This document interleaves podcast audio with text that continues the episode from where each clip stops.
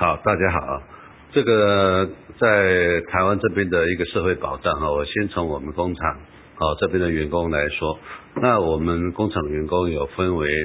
呃本级的，也就是说他是中华民国国籍的啊。那这个本国籍的还有分，他是外配，外配如果嫁到台湾来，包括说有泰国的或者是越南的、印尼的，呃，他只要有嫁到台湾的，包括。我们中国大陆的，啊，他嫁到台湾来住满多久时间，然后拿到我们中华民国的身份证，那个就算是本国籍的，哦，这个是呃一个部分。那么另外一个部分呢，就是外劳，外劳的话，我们有泰国的，有越南的，还有印尼的外外籍劳工，他们的身份证就是呃外国的，他们是要透过中介才能进来。好，那在台湾这边哈的保险呢，不是社保，叫做劳工保险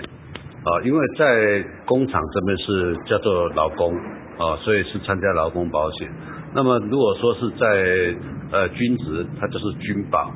那如果说是在呃公务公家单位，叫做公保；在呃这个教育单位叫做教保啊，在农民。也就是说，在从事农业生产的叫做农保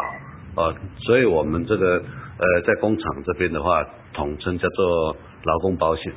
啊。那么除了劳工保险之外，还有一个全民健康保险啊，我们就是这两大类。那这两大类来讲的话啊，以在台湾啊，这个是算是呃，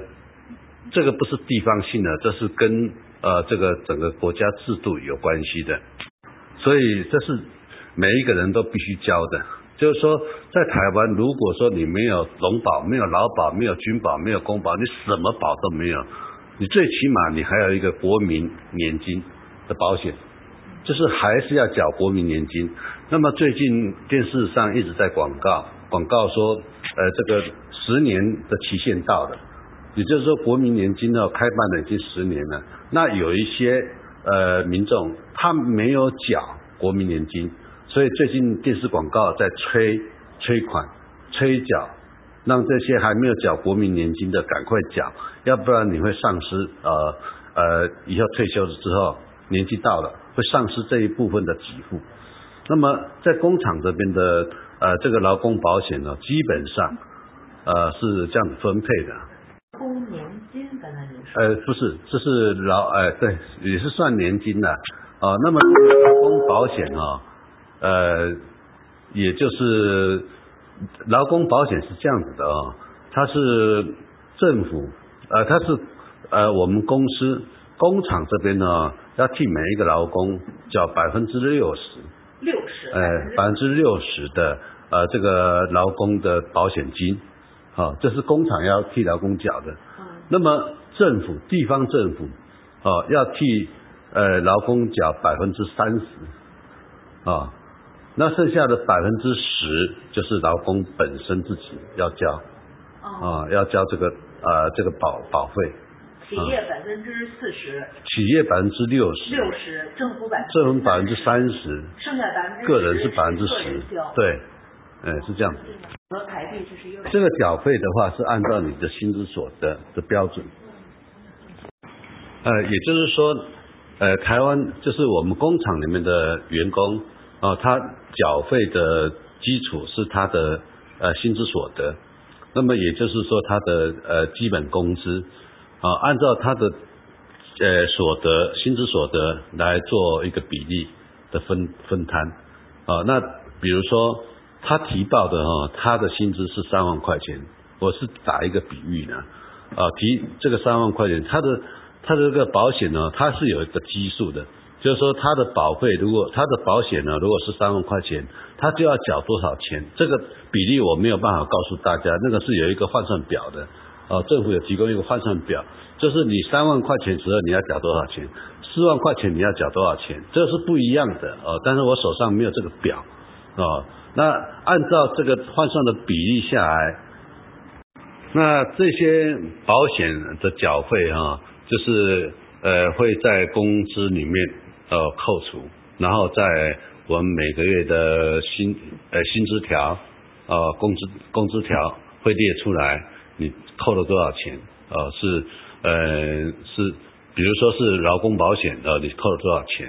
然后全民健康保险你去扣了多少钱，都直接从薪水里面扣，呃那这些这些的话哈不是天上掉下来的。天上掉下来的只有两个的，一个是工厂帮你付的，一个是国家帮你付的，地方政府帮你付的，这是你不用自己负担，但是这个也算是你的钱呢，啊，也算是你的钱。那但是就是说总这个过去哈，在台湾找一些呃，大概在二三十年前那时候已经有劳保了，但是这个工厂所交的劳保，呃，这个。就是他他所缴交的这些款项，呃，他并没有随着员工的个人户口来走，所以如果说有员工啊，他换了工作，那他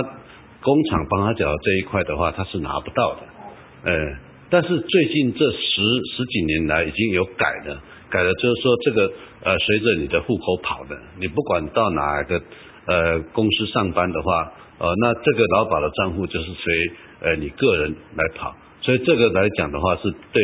呃我们劳工来比较有保障啊。那我只是说劳工保险，其他的保险也是一样的道理。那只是差别在它的替代率。所谓的替代率就是说，你缴二十块，将来可以拿到一百块钱，或者是你缴五十块钱，将来可以拿到一百块钱。这剩下的是替代率的问题。那在台湾的替代率比较高的，也就是军人啊、公务员跟教教师。呃，他们的替代率高，也就是说他们缴的比较少，呃，那拿的比较多。那我们劳工来讲的话，也拿就是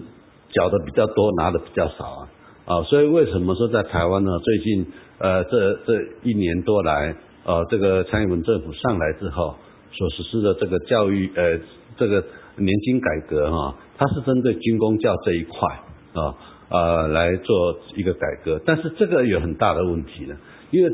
过去的军工教他们是少多缴少少拿薪水啊，比一般的民营企业还低，所以那时候国家是有答应给他说要给他呃在退休的时候多补给他一点，哦，是这样子的。那您说的军工教，嗯，蔡英文上台以后，我知道游行示威。呃，很多民众，一个是军工教是觉蔡英文是让他们自提高了自己缴费的额度，然后又降低了他们退休以后拿到的那个数量。对您的军工教，您给解释一下，军是指军队，军人，公是公务员，对教是教师。以前这三类人在蔡英文没上台的时候的时候。他们拿的是交的少，拿的多，是吧？对对。那就是要求从蔡英文上台，要求民众要求改变这种现状。那现在到底什么情况？改没改？好，呃，谢谢珊珊。其实这个部分的话，在呃我们记得哈，在一九九四年的时候，呃，首先他那个李登辉上来之后，就已经做了一部分的改革，也就是说他把。原来在军工教这边有百分之十八、百分之十八的呃优惠存款，呃把它取消了。也就是说，从一九九四年你这个后面进来的这些军工教哈，这个优惠存款百分之十八的这个利息的话，已经去掉了，就没有了。那么现在在台湾存存在的问题啊，就是说，在一九九四年以前，你已经是军工教的从业人员啊，但是你的呃，除了薪资，就是说，除了你这个退休的年金啊比较高之外，你还外加一个百分之十八的优惠存款利息。哎，那这个百分之十八的优惠存款利息是怎么算呢？也就是说，你存了一百万进去银行，哦，然后你可以拿到呃这个一万八，就是每个月你可以拿到一万八千块的利息，啊。这个叫做这个叫做呃百分之十八的优惠存款利息的，那这个这个呃拿拿到最后，因为台湾是这样子的，过去经济在两蒋的时代比较好，呃，也就是说缴的人多，拿的人少，然后结果到后面一九九零年代开始就有一点呃这方面的问题，在到了二零年代，就是两千年过后，那这个问题就越来越严重，因为少子化嘛，哦，大家都不愿意生小孩，所以我们整个台湾的人口哈是慢慢的呃成长很趋缓，所以到现在来讲啊，是领的多，缴的少，领的人多，缴的人少，所以。政府啊，他必须在这个方面的话做一个适当的改革。其实我个人也很赞成的，哦，也很赞成这方面的改革。但是，呃，因为这方面的改革哈，会让人家产生呃这种说过去他们领的哈这些钱是不公不义的，其实是不对的。因为当初他们在跟呃要进入到军工教这三个行业里面，政府有签契约的。哦，白纸黑字有契约的，也就是说，他们退休的时候可以拿到什么样的福利，都已经写好的。啊，所以他们这些军工教哈，不比在大陆这边的呃这些呃事情呢，因为在台湾这些军工教的话，他本身已经政府承诺他，他在退休之后可以给他一个月多少钱，哦，这个都是白纸黑字有有证明文件的。那但是。呃，蔡英文他来，呃，就打破这个，啊，那其实我们算一算的话，这些军工教的，呃，这些呃，就是退休的这些，你要说年金也可以，你要说退休俸、退休金都可以，呃，这其实在我们的呃台湾的总预算里面的话，大概占百呃六百亿，呃，那六百亿是多少钱？大概。呃，我们一年的总预算的话，大概两兆，也就是两万亿呢。啊，大家可以自己去算一算，六百亿跟呃两万亿啊是多少的比例？那其实这这些钱的话哈，是我们呃这个台湾这边是完全能够承担的，就是政府单位啊，他完全能够承担的。但是为什么蔡英文上来，他马上要把它拿掉？啊，因为这三个区块。就是说，这个军工教的区块的选票不是他的，啊，所以他用这个财政困难的名词来把呃这些军工教过去呃一辈子很忠忠诚的、很辛辛劳的贡献在他的工作岗位上，啊这些军工教人员，他就剥夺他们应该有的呃这个权益跟福利。为什么我们说权益？因为这个东西是城政府。承诺给他，你不能说换了政府之后，啊，你就啊不承认这个事情了，呃，所以这个方面的话是没有做到很好的沟通呢。也就是说，你跟这些当事人没有做很好的沟通，然后再来你的宣传，啊，你宣传你是污名化这些军工教人员，啊，他守在第一线，啊，保障了台湾的安全，啊，而且提升啊我们整个。呃，公民的素质，这些军工教的话，它占有一个非常重要的位置。那今天你为了这个事情，为了说这个票不是投给你，你把他们过去的呃这些呃功能的话，都全部都抹杀掉。呃，这个在我们台湾人来讲的话，也是呃，就是不能啊认同蔡英文政府他他这样的做法。他这样的做法的话，在我们一般，我们是没有领到这些钱呢。啊，包括我们的啊亲戚朋友，没有人领这个钱的。但是我们都认为说这个不能这个样子，哦，因为不管哪一个人上来啊，你必须要有一个呃政策的延续性，啊，否则你换了一个人上来，比如说下一届哦国民党上来的，那他要恢复呃这一套哦，那又把呃过去的蔡英文政府啊所做的一切决定全部都否决，哦，那这样子的话是国。不成国的政府不像政府的，也官也不像官呢，哦，那所以说这这方面的影响的话，我们是很不希望它呃再继续发生下去。嗯，谢谢叶老师。那我知道了，一个是军人的，一个是公务员。我觉得军人和教教育教师这块儿，嗯，那个。没道理，要要要要从我我我从大陆军这个过来人的这种思维啊，觉得教师和军人军人确实保卫台湾啊，但是公务员的这块儿，比如说，确实是不是以前要高出社会其他的人员，比方说民营企业主、民营企业家，比方其他的，嗯，是不是确实要高出了人家这些人？因为公务员我知道在民主国家里也也不是都是不是属于高的，但是我听说啊，以前我我以前听说那个台湾的公务员的这种福利，呃，公务员的工资确实高，包括退休以后也高。那这块的这个，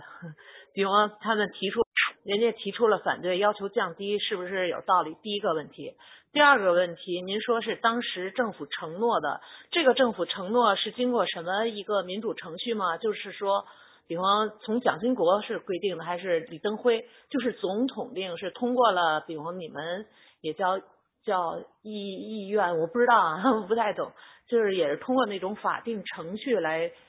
确定的这三种人是确实是可以拿到比较高的，自己又交的少，又到退休以后拿到比较高的福利。谢谢叶老师，您把这个简单回答一下。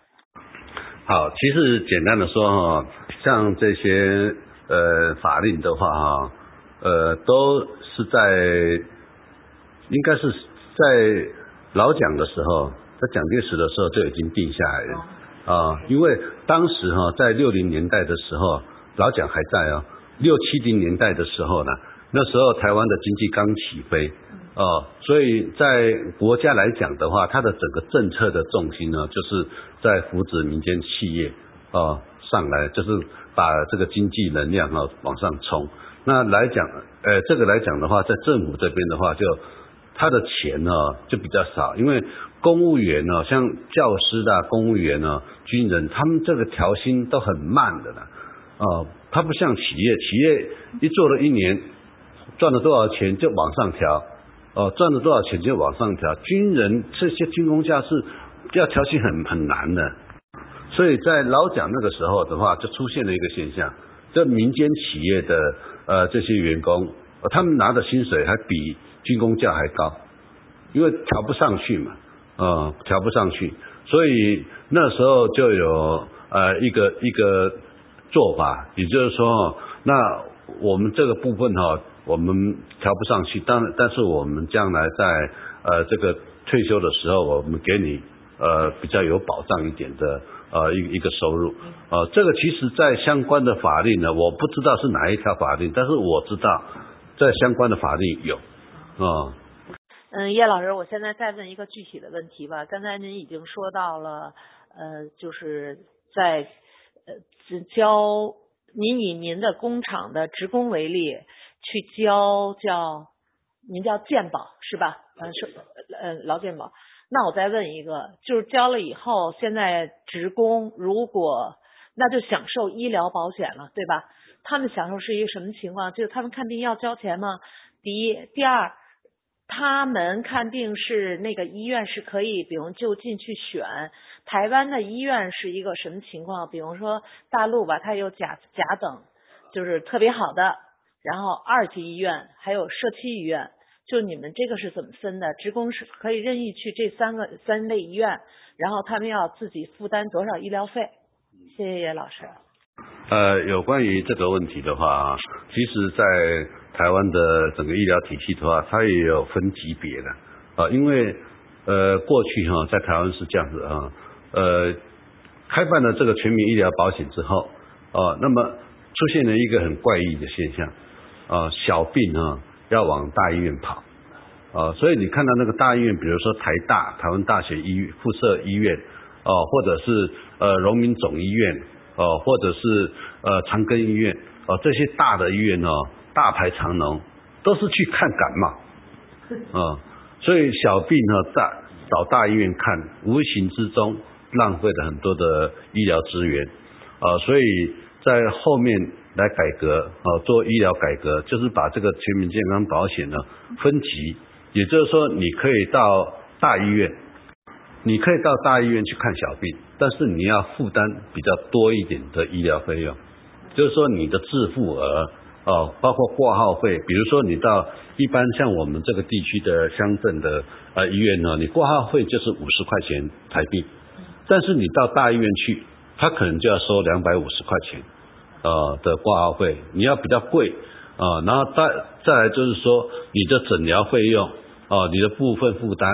哦也要比较贵啊，因为你是直接跳到一级去，如果说你是从五级啊我们县县城的呃这个医院哈呃县城的医院他看完了，他认为说你这个病呢我这边搞不好哦，所以他建议你到市市级医院，他就会有一个转诊单上去，那这个转诊单上去的话，你负担的费用就越少。那四级的，如果你看不好，他会再建议你到三级去。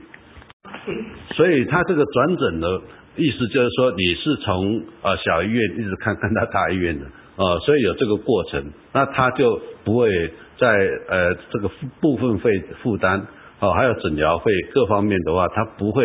呃加收你很多钱，呃，这个也就是避免哈这个小病到大医院去看了，造成医疗浪费。哦，所以这个分级制实施了之后，它有效的呃缓解这个大医院的呃这个医疗的呃这这个浪费的情况。呃，那另外一方面来说哈，就是说在呃每一个保险的话都有它的漏洞啊。其实，在台湾这边的话也曾发生过，哦，我们呃有一些不孝的医师啊医院，他利用这个呃保险的漏洞哈，他赚他自己的钱。那这些的话，我想不管是在大陆还是在台湾，还是在全世界各地的啊，你只要有保险的地方啊，都会有相相对的漏洞。那么这些漏洞的话，就是我们呃在台湾这边会越来越少的情况啊，就是说我们的教育普及啊，我们一直宣导宣导我们的呃民众不要随便把自己的保险卡拿给别人啊去用，因为他没有去看，但是你去呃。你拿给别人了，你你这个保险卡拿给这个不孝的医医护人员，他帮你做了登录之后，他就可以从你这个上面拿到钱。但是这个整个损失的话，这整个呃这个体系医疗体系的呃一个损失。所以为什么说哈呃在台湾这边的话，好像每一个保险呢都在亏本，都在亏钱呢，然后都在预测说呃比如说全民健康保险呃预计在什么时候破产哦。呃，国民年金在什么时候破产？劳工年金在什么时候破产？军军人的那个呃军人的那个年金在什么时候破产？都已经有一个一个期限，就是说在在这里面呢，有很多无形中的浪费。那么还有一些就是呃不孝的啊这些人员呢在里面穿插啊，那这些的话就是造成呃整个呃国家的呃资源的浪费了啊。那这些来讲的话，在台湾都查得很紧的。啊，就是说你只要有触犯到这些呃内容的话，那这个将来的刑罚都会很重。好，这个国家就是说全民健康保险呢，也就是说是每一个人呢都必须要保的。哦，我说的是每一个人，你在企业有工作的哦要保，你在公家单位工作的公家单位也要替你保。你没有工作的哦，那你在家里面。你也要在地方的政府来协助，来帮你保，就是每一个人一定要保，哦，那你这个这个钱哈是这样子的，它是呃没有封顶的概念的，哦，就是说你看你什么病，呃，因为它有一些是法定传染病，所以它必须呃来满足你，呃，这个法定传染病就是说你这个你也不是故意的，啊，那去接受到这个传染。那你生了这个病，呃，那这个病的话是政府要帮你，哦，来负担这个金额的。好，那当然也有部分负担呢，就是说我们啊，不管是看什么病嘛，啊，比如说我们的胃有问题，我们去看个病拿个药，呃，那拿个药，比如说是五百块钱，呃，那政府他可能会负担，就是说这个保险他负担三百五，然后你必须个人要负担一百五，这个也是要个人负担的。那如果说你是呃，比如说比较重大的一个伤病，呃，比如说呃，这个这个一次的药剂哦，可能是要十万块钱，呃，那可能就是你只要负担五千块或一万块钱，那其他的八九万块钱就是政府呃这个呃医疗呃这个保险呢来帮你负担，是没有封顶的，那完全要看你这个病，因为每一个病哈在政府的医疗体系里面，它都有列为急诊。哦，你这个病哦可以拿多少钱？你这个病可以呃报销多少钱？它是有分的。叶老师，谢谢叶老师啊。那我还是想问您，嗯，就是您刚才说，嗯，不不封顶，比方你得的是一个大病，大病可能我我不说台币啊，我打比方，比方十万，那可能政府给你掏九万五，甚至刚才您说是自己掏几千，但是呢，你可能得的是一个小病，五百块钱，政府呢这个病就是政府掏三百五。你自己要掏一百五，就是根据你的不同的病种，这个病种呢也是经过了专家的研究，你们有一个目录，等于医院严格按照那个目录来进行报销，按病种，并不是说按你看病的一个起伏啊或者一个封顶。哦，台湾是这种情况。那我接着问您，叶老师。您刚才说，嗯，在工厂工作的工人，你你要有这个呃呃保健医医保，呃，公务员有，刚才所说的军工教有工作的，没工作的也要想办法，也要这个我不明白啊。比如说你没有工作，没有工作，你交的这个钱是，您刚才说了，呃，企业要交百分之三十。企业交百分之六十，就是一个人的这个健保的这个组成，企业是百分之六十，政府百分之三十，自己百分之十。那我没有工作的时候，这个百分之百是怎么掏？这是第一个，呃，我不知道第几个了。然后还有我们的小孩儿、孩子，就是未成年人的这块，是家长提交吗？还是说政府完全保障？谢谢叶老师。呃。这个问题啊，就是我统的来讲啊，这个也不用分呃第一个、第二个问题，其实是这样子区分的。你有工作的啊，那你可以报你的家属啊，因为你的家属可能有一些是学生还在就学的啊，那有一些是家庭主妇哦，没有工作的，比如说他带小孩的呃这个呃女士她没有工作的，那就是你的眷属。所以你保险的话，你可以把你的。呃，这个眷属啊，也都拉进来啊。那拉进来的话，他是因为他们是没有工作，他们就按照保险的级别是最低的，缴的钱最少的级别来保。那这个部分的话，是公司不会帮你缴，呃，地方政府也不会不会帮你缴，就是完全是你个人要缴的，但是是很少，呃，那个很少的钱。那至于说完全没有工作的，那也没有亲属啊，这些人的话。他其实是有一个社会救济的呃一个呃途径，也就是说你可能是有申请呃低收入户啊，哦或者是残残障啊，就是没有办法没有工作能力的。那如果说你有这一方面的话哈，那那个当地的地方政府哦他会呃按照你这个状况的话，他会帮你缴，也不可能是免缴的。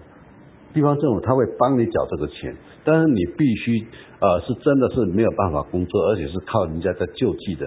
呃你不能说你是呃搞这个摊商呃在外面呃搞一个小小摊子在卖呃赚大钱了，那结果你也不缴那是不行的，所以他会实际上去了解呃你个人的收入情况到底怎么样，然后再来帮助你这个事情，这是有差别的了哈，因为你如果说。完全都没有收入，呃，都要自己缴的话啊，那你缴的钱是最低的级别呢，啊，那最低的级别到底是多少钱？因为我手上没有资料，我不知道。但如果说你是有工作的，哦，那又有政府帮你交，又有工厂帮你交，哦，那其实你交的钱呢，是还比那个完全没有收入的，你缴的还比他还多呢。你缴的还比他还多，因为那个是你有收入的，那没有收入的话，他会。呃，比如说在基本的工资，现在在台湾是两万三千一百块钱每个月的基本工资，那他是在这个基础上比这个还低，哦，就是说你完全没有收入的，他可能是指定一万八还是一万九，我不知道，反正那个级别很低的，啊，那这个就是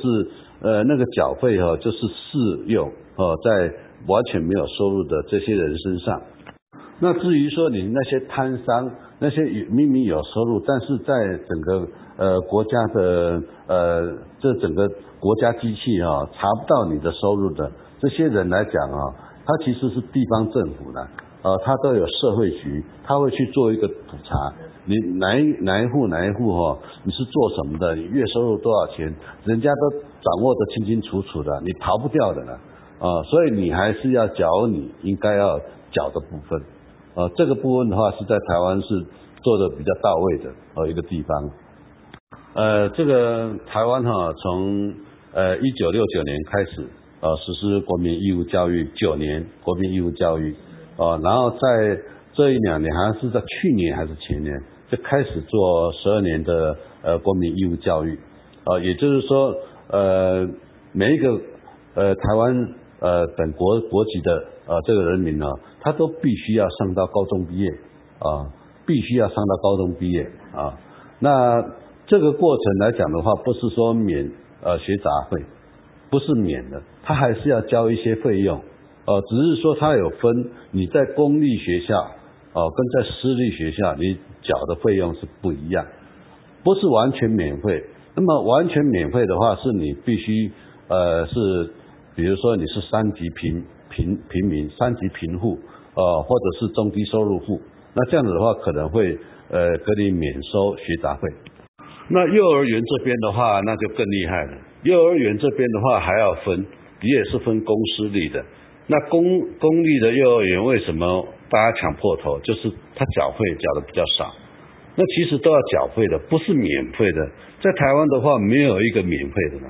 呃，没有一个免费的，那个都是要缴费的。你看那个一个幼一般的幼儿园，为什么公立的时候会抢破头？一个学期五千块钱，哦，好像是一个月五千，还是一个学期五千块钱？大家抢破头。那如果说你这个抢不到的话，你可能要去上一个月要交一万多块钱的，呃，那那个就更更厉害了。像我以前小孩子去交的那个私立的，就是一个月要一万块钱新台币，呃，每个月都缴，还还不能晚交，都要提早交的，呃，所以不是免费的啦。所以一般呃很多的呃大陆同胞都在说，台湾什么都免费的，没有这回事。这这个在台湾这边哈。幼儿园哈是在最近的一些政府政策呃来讲的话，它是一个重点的工作了，因为那个呃这个涉及到选票了啊，所以呃政府都很重视啊。那呃公立的在台湾为什么会比较好？因为第一个它缴费少啊，第二个它的师资哦它的资格啊是经过认证的啊。必须经过相当的一个考核，呃，才能够拿到那个证照。但是私立的不一样，私立的哈，它的素质良莠不齐的。呃，比如说，它有一些私立的明星学校，呃，我说的是初中、高中的，呃，那也是人家抢破头，很贵，呃，但是是明星，所谓明星学校的话，就是说它的呃整个师资设备呃来讲哈，都是上等的。所以这些私立学校、明星学校也是抢破头，但他如果说跟公立的来比的话，呃，就是一般的私立学校跟公立来比的话，那当然是公立的它比较有吸引力嘛，因为它刚才我讲的这个幼儿园公立的跟私立的区别，那在各级的学校也是一样，公立的呃这些教育的师资、它的设备、它的器材呃都比较先进。都比较呃上等，所以呃在台湾这边他们选择的，因为录取的分数也比较高了，也比较难考了，呃，所以当然都是往公立的这边来跑，呃，因为我知道它的差距的话大概有一一倍一半了，就是说比如说公立的你缴五千，呃，那你到私立的可能要缴一万块钱，呃，它的差距至少在一倍以上。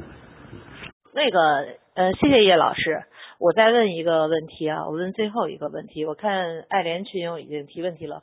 嗯，我想问您啊，嗯，大陆呃，别说大陆，就是我们这边现在有一个情况，就是比如说北京吧，北京的学校呢，必须北京户口的孩子才可以上，然后呢，嗯，但是北京您也知道，很多很多特别优秀的外地的嗯打工。不管是打工啊，还是大学毕业啊，甚至很高学历的人都来北京。那他的小孩呢，就是上学就有一个户口的问题，地域啊，因为大家北京的教育资源确实也好，嗯，我想问问台湾这边哈，刚才您看啊，比方台北，比方新竹，我不知道，第一，您这儿有没有这种户口？就就像北京就有户口，北京户口、上海户口什么户口，有没有这种户籍？第二，如果不是这个户籍，第二就是说，如果不是，比方说我没有新竹的这个户籍，但是呢，我的父母在这边上班，我的孩子不是新竹的户籍，可以不可以在这上公立的学校？谢谢叶老师。呃，好，谢谢群主。他其实，在台湾这边哈，据我所了解的，就是你的父母亲啊，在比如说在我们新竹工作，当然你的户籍是在别的地方，那你要念这边的学校是可以的，哦是可以，但是你不能念公立的，啊，不能念公立的，你私立的你可以。那公因为公立的哈。他是呃这个这个地方政府的哈，他去出钱去办的，哦，所以他的一些财政来源他是从这个地方拿到的，那他要给予的，他绝对是要给这边的一个呃有户户口的，也就是说你有在这边缴税的啦，呃，那私立的话，因为他收费高，他无所谓的，呃，你能进来多少人，他都他都收，呃，所以有这样的区别啊。嗯，谢谢叶老师，我没有我没有表达清楚，您说清楚了，我没表达清楚，是这样。嗯，我们现在是这样，比方说，您刚才说到一个是有户口还交税，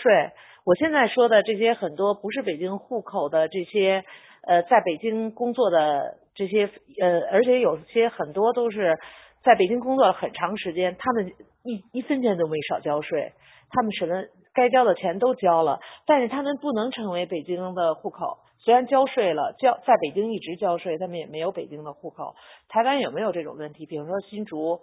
然后一直在新竹工作，想转成新竹的户口，就来户籍的这种转换，台湾这方面有没有困难？有没有什么限制？呃，因为是这样子的哈，呃，这个是牵涉到税制的问题的。为什么台湾最近一直在强调说要税制改革？其实它税的话，它有分呃是地方税还是中央税哦。你说像个人所得税，个人所得税的话，那就属于属于呃这个这个中央的税啊。那如果说你是盈利所得税，你是地方税，包括你的呃房房屋税还有土地税哦，这个都算是地方税，这地方收了，它地方用。那如果说你是个人的话，呃，像我刚才讲的这个教育资源呢，你你到学校去，它就牵涉到税。那这个税的话，你是你是地方的还是说是中央的？那你有缴税，你在北京你缴税，但是你的户口你是在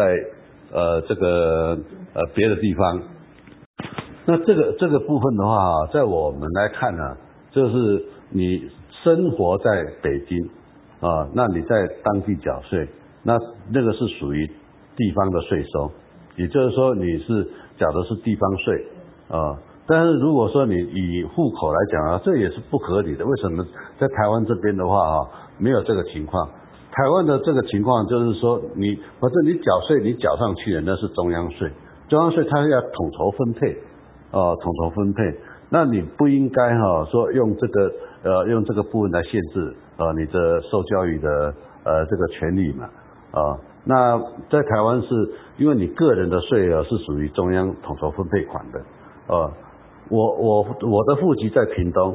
呃，但是我缴税我不用到屏东去缴，我在新竹的税捐机机呃税捐处我就可以缴税的，因为那是属于中央税，你到哪里缴都一样。但是教育的话不一定，教育的话，他那个学校啊。他的财政，因为台湾是地方自治的啊，大家都听过说台湾的什么中小学都有免费午餐吗？没有了，不是每一个地方都有的。他有一些县市哦，他财政比较困难，但这个中小学的午餐呢，他还是要缴费的，还是你一个月要缴三百块钱的。像台南就是啊，要缴费啊。但是你到到了台中或到了台北是不用缴的啊。中小学生的这个学生的午餐呢是免费的嘛，呃，所以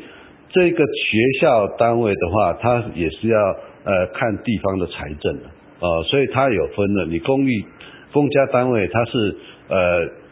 用地方的税收来支撑这个学校的，所以如果说你不是这边的户籍的话，你就不能到公家呃的这个这个公立的学校的就读。这个在台湾哈是这样子的，在台湾这个呃户籍的呃制度的话啊，当然也有一些台湾人要在钻空子，因为他知道说哦，比如说新北市呃他的社会福利制度比较好，然后他就想办法啊到呃变成那个新北的新北市的住民，呃他把户籍转过去，但是他实际上他是在台南工作，在台南生活，但他把户籍转过去。那个到最后会出事情的，像这些人的话，呃，在台湾呢是为数不多，但是有人在钻这个空子的，呃，比如说他知道哪个县市生小孩子补助的比较多，在他老婆怀孕呢，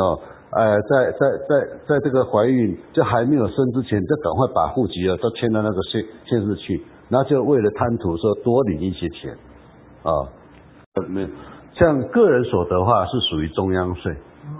就是说你到哪边缴都一样啦，他地方拿不到的嘛，呃都可以缴。那你说像那个房屋，呃我们的房屋税、我们的土地税，那是属于地方税。我们在屏东，呃的这个房屋税，我们拿到这边缴是没有用，这边是拿不到的，啊这是那个地方的税，呃地方税，呃所以所以像在台湾的这一个部分呢是比较，呃就是说比较自由的。呃，因为在台湾这边，我们的宪法就是保障我们有迁徙的自由嘛。你到哪边去啊，都都是你的自由，你不可能说拒绝你落户的。呃，你这个人呢，要去哪边，呃，去哪边去，还有跟你条条框框的限制是没有的。啊，在台湾是，除非说你有一些法律上的违反、抵触，呃，这个规定你不能啊迁到那个那里之外，应该都没有这个限制。好，有关爱莲的这个问题啊。是呃，政府交百分之三十，企业呃交百分之六十，那个人交百分之十。那这些负担的话，就是在企业用人的时候，我们都会把这个成本算进去。比如说你一个月呃，你的你的保费啊，可能是一千五啊，那你这个保费一千五的话，政府呃那个他自己就是公司要帮你负担六成嘛。呃，六成的话就是呃一千五的呃六成的话就大概九百块钱啊九百块钱台币，他就必须把这个成本算进去，也就是说他请了你这个人呢，请了你这个人两万块钱呢，再加上这个保费是九百块钱，他的成本就在这里。就就是说我们企业的话，在台湾这边是有一套，他有一套算法的，就是我用一个人的话，要到到底要多少成本？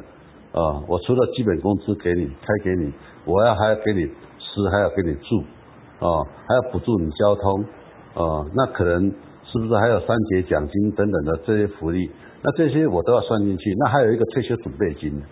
呃，退休准备金的话是最近这几年来台湾这边规定企业必须要提拨个人的退休准备金，也就是说你一个月薪资是多少，他就提的百分好像百分之四的样子。到你的户头里面，那这个户头哦，就是跟那个啊劳工保险的这个年金一样，它是你的户头。那你这个户头里面，就是你自己缴的钱之外，还有企业帮你缴的这些钱，都在这个呃里面是跟着你走。那这个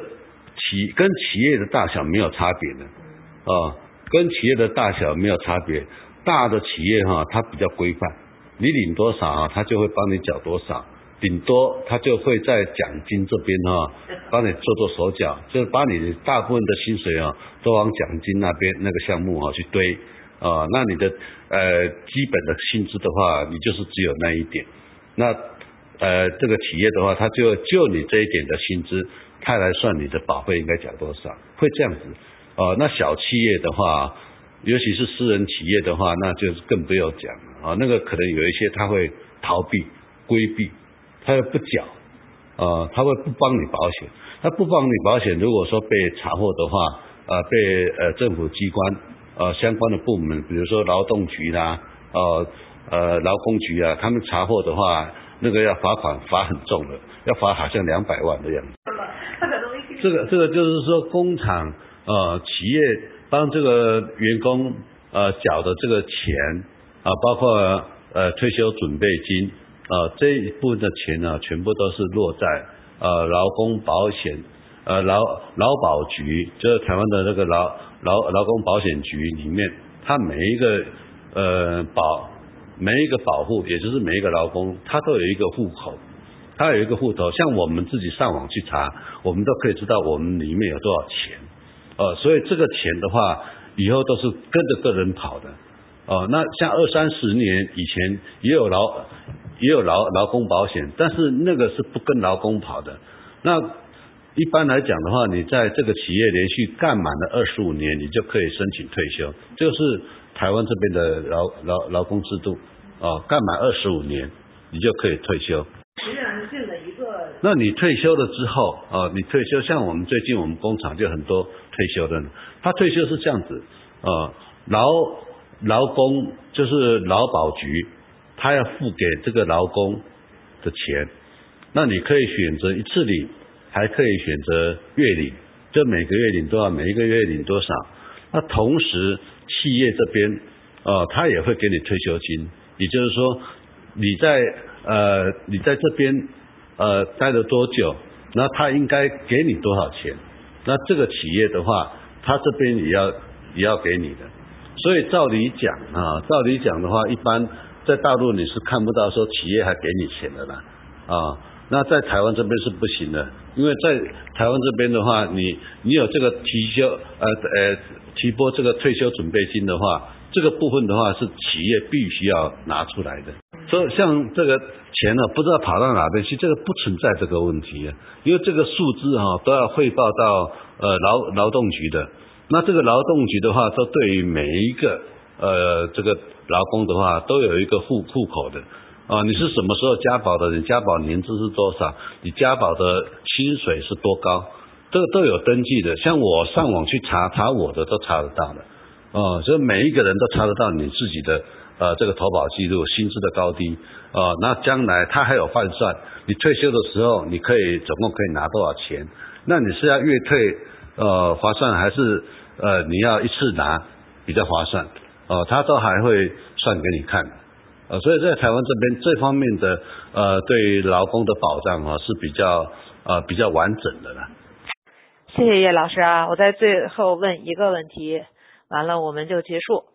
嗯，我想问问台湾这个房子，我看到啊，就是很多就自己买的房子，台湾的房子有产权吗？全归你们吗？就是，比如像我们那是叫七十年产权，第一个，第二呢，然后我刚才听您一直在说交房产税，台湾的房产税是怎么回事？然后交大概多少？是个这个房产税是不是完全个人去交？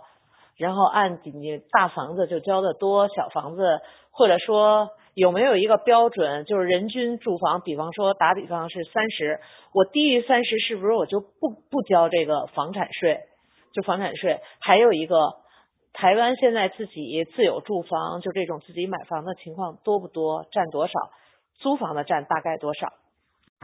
呃，这个群主的问题啊，这已经是涉及到专家学者啊。他们能够回答的，但是我就我所知道的，我稍微回答一些啊，比例我没有办法知道的，就是说到底是谁呃有多少是租房，有多少是住房啊？我相信连地方政府他都搞不清楚的啊这个部分。那反正台湾就是两千三三三百五十八万人，呃五十万人啊，那这这五十这这些人口到底是谁是呃自己有房子住，谁没有房子住？这个谁知道啊？这个连可能连政府都很难去估算啊。但是，但是，但是哈，呃，就这个税来讲的话，就是说在台湾跟房子有关的税，就是一个是土地税，那么一个是房屋税啊。那土地税的话，就是按照公告限制的，所以这块土地啊是值多少钱，它跟地段有关系的哦。比如说你在北京。呃，那在北京，你在同安区，或者是在雄雄呃，最近是雄安是不是？大通州。呃，通州，哎，那那你这两个区的话，你那个房房子的价格不一样，你土地的价格也不一样。您说是交两个税，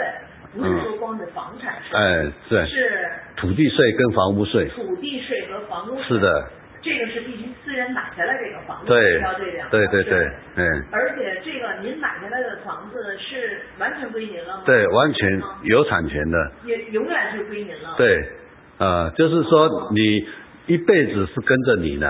啊，你你能够活到八百岁，那就跟你就变成八百年了。对，那如果说你你去世了，那你这个可以留给你的小孩子。这也就是说，这个哈。是你的，你就是一辈子是你的，生生世世是你的，包括你的小孩子都可以呃继续承承承接的，不用跟政府签什么七十年八十年的，没有那那个签的，但是要年年缴税，每年都要缴税，土地税跟房屋税，那土地税是按照公告性质，那房屋税的是按照你使用的状况状态，你是营业的，你是做生意用的，你是开店面的，或者是你是自用的。那你是路边的，还是你是呃这个巷弄里面的房子？它的它的所所缴的钱是不一样啊，所以如果说你是一样的呃店面，但是你是自己住的啊自用的，那